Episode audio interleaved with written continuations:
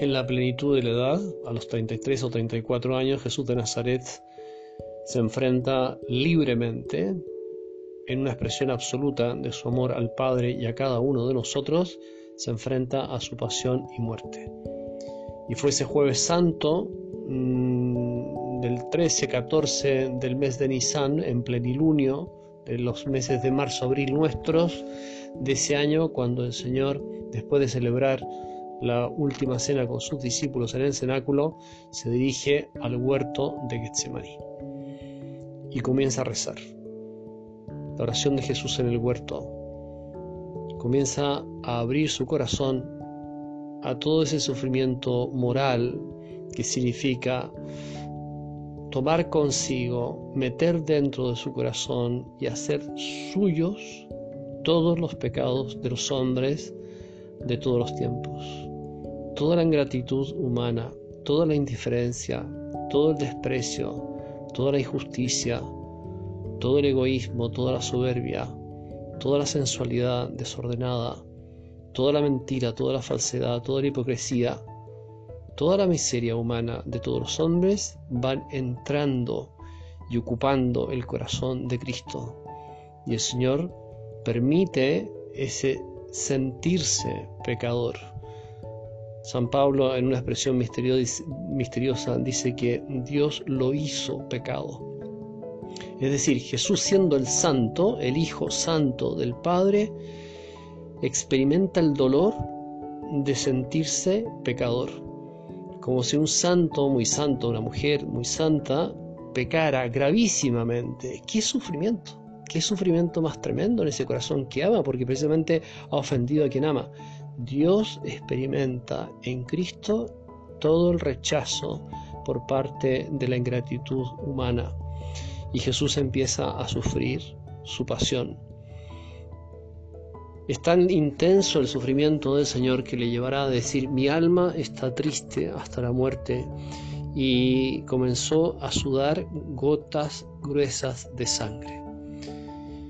Bueno, es el momento de de aceptar libremente la voluntad del Padre, porque Jesús mismo luego transmitiría a los apóstoles y en ellos a todos nosotros cuál fue como el núcleo de su oración en el huerto.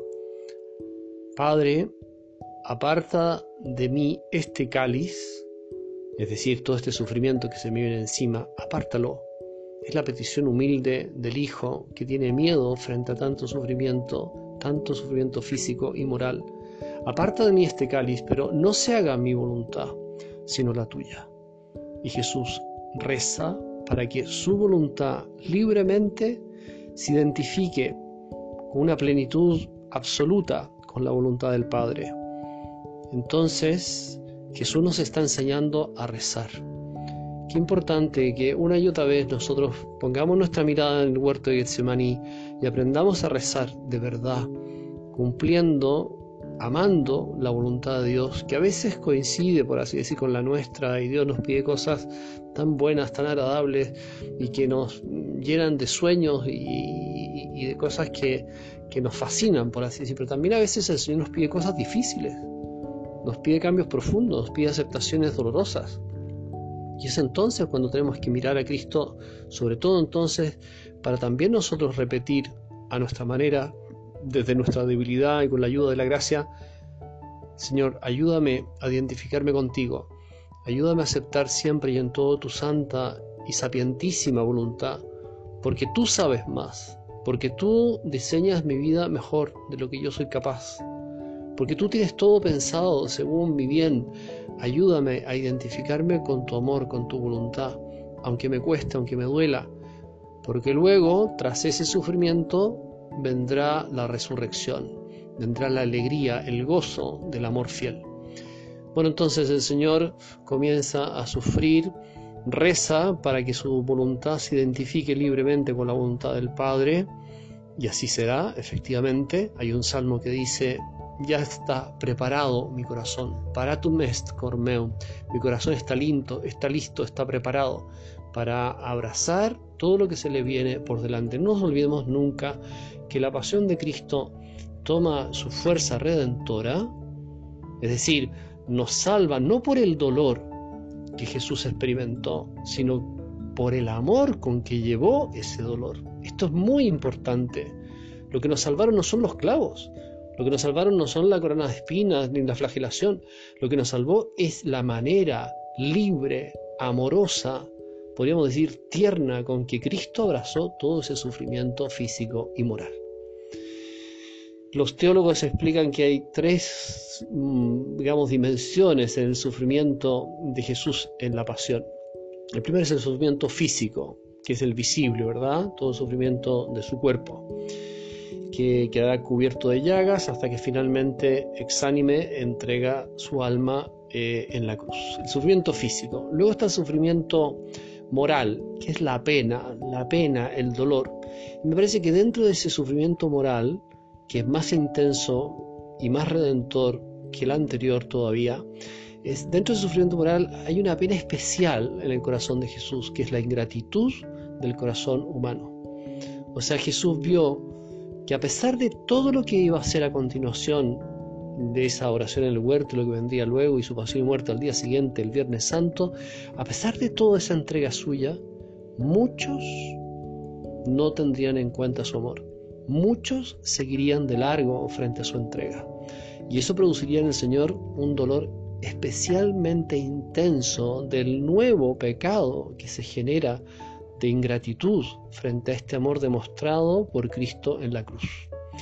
Entonces, sufrimiento físico, sufrimiento moral, y luego hay un tercer mm, sufrimiento que se llama místico, que queda expresado con esa oración de Jesús cuando dice Eli Eli lama sabachthani en arameo, que significa Dios mío, Dios mío, ¿por qué me has abandonado?